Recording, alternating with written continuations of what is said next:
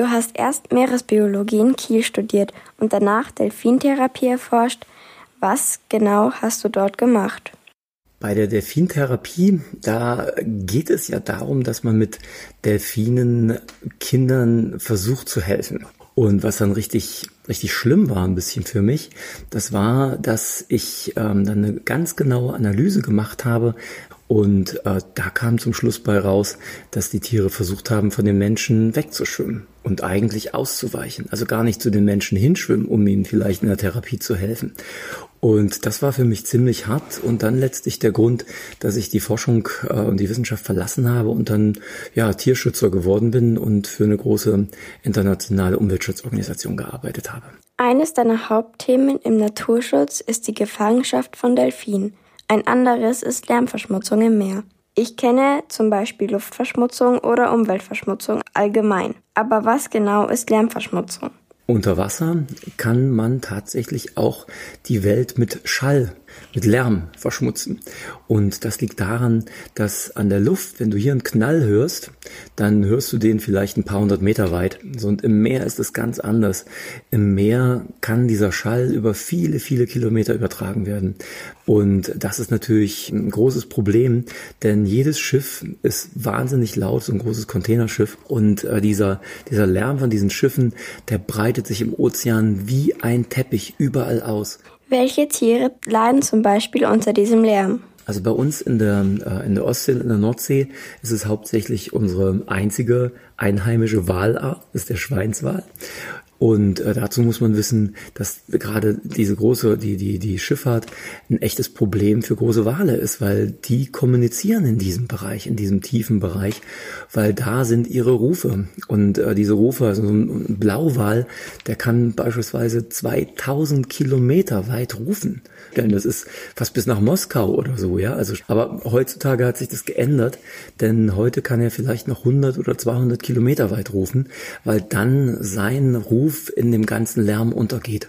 Und dann kannst du dir sicher vorstellen, dass sich die Tiere im Ozean nicht finden. Wenn sie sich nicht finden, dann können sie auch keine Babys machen. Wenn sie keine Babys machen können, dann wird die Population immer kleiner und sie erholen sich nicht. Wie können auch wir uns für den Tierschutz einsetzen? Also das Beste ist im Prinzip, dass man sich über Tierschutz und Naturschutz informiert und sein eigenes Verhalten darauf einstellt. Oder vielleicht auch mit den Eltern drüber redet, wenn man feststellt, das ist aber nicht so ganz in Ordnung, was die da machen. Sprecht eure Eltern darauf an und macht sie darauf aufmerksam. Eine andere Möglichkeit ist natürlich auch, dass man sich eine Umwelt- oder Tierschutzorganisation wählt, von der man denkt, dass sie gute Arbeit macht und äh, die dann vielleicht auch finanziell unterstützt. Oder vielleicht auch bei denen ein Praktikum macht. Aber das Aller, Allerwichtigste ist wirklich das eigene Verhalten äh, zu überdenken und zu überlegen, was man selber besser machen kann und darüber zu reden.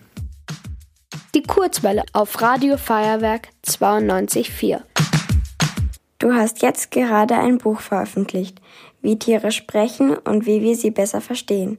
In dem Buch hast du auch einige wirklich spannende Geschichten über das Verhalten von Tieren auf Lager. Was ist deine Lieblingsgeschichte aus dem Tierreich? Am spannendsten finde ich immer die Sachen, die mich selbst überraschen. Beispielsweise denken wir Menschen immer, dass, dass wir die Einzigen sind, die, die eine Sprache haben, die Grammatik benutzen und ein Vokabular haben. Und dann äh, zeige ich halt, dass, dass viele Tiere ein kleines Vokabular haben und äh, dass man äh, kürzlich sogar bei einigen Vogelarten sowas wie eine Grammatik entdeckt hat, also einen echten Satzbau. Wenn man den, wenn man die Satzstellung umstellt, dann verstehen die nicht mehr, was der andere sagt. Also so wie wir. Also selbst auch die Sprache ist, ist im Verlauf der Evolution im Tierreich wahrscheinlich entstanden. Wir wissen, dass auch Tiere Gefühle haben. Einige unserer Zuhörer und Zuhörerinnen haben zum Beispiel bestimmt Haustiere aber oft können wir nicht verstehen, was in ihnen vorgeht. Was können wir tun, um Tiere besser zu verstehen? Ein Tipp ist, einen echten Dialog zu erzeugen, dass die Kommunikation hin und her geht. Und der Alltag, den wir mit Tieren haben, ist aber oftmals kein Dialog. Wir nehmen beispielsweise den Hund an die Leine und zerren ihn dahin, wo wir hingehen wollen. Der, der Hund lernt in dem Moment eigentlich nur, dass er folgen muss.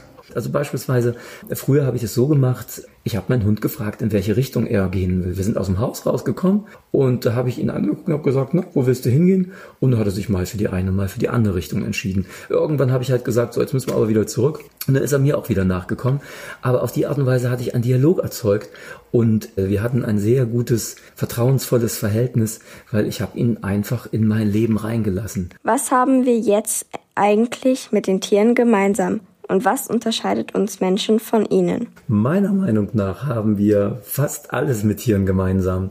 Tatsächlich ist es so, dass im Laufe der Zeit praktisch alle rein menschlichen Fähigkeiten irgendwann auch bei Tieren entdeckt worden sind. Und so ähnlich ist es auch mit Gefühlen. Also wenn sich ein Fisch verliebt, dann fühlt er genauso wie wir. Ja, es gibt aber einen großen Unterschied zwischen äh, uns Menschen und allen anderen Tierarten. Und wir nennen das Kultur. Also wir leben in einer Kultur, aber wir Menschen haben es auf eine ganz besondere Art und Weise geschafft, dieses Wissen, was wir in unserer Kultur, in unserer Gesellschaft haben, zu erhalten. Wir können es beispielsweise aufschreiben. Und das ist etwas, das kann kein, kein Tier. Und das ist aber genau die Grundlage, warum wir zu dem geworden sind, was wir heute sind und warum wir in Städten leben, warum wir Raketen bauen und jetzt zum Mars fliegen wollen. Und äh, das unterscheidet uns von den, von den Tieren. Vielen Dank für das Interview. Ja, dann ähm, danke auch nochmal für die schönen Fragen.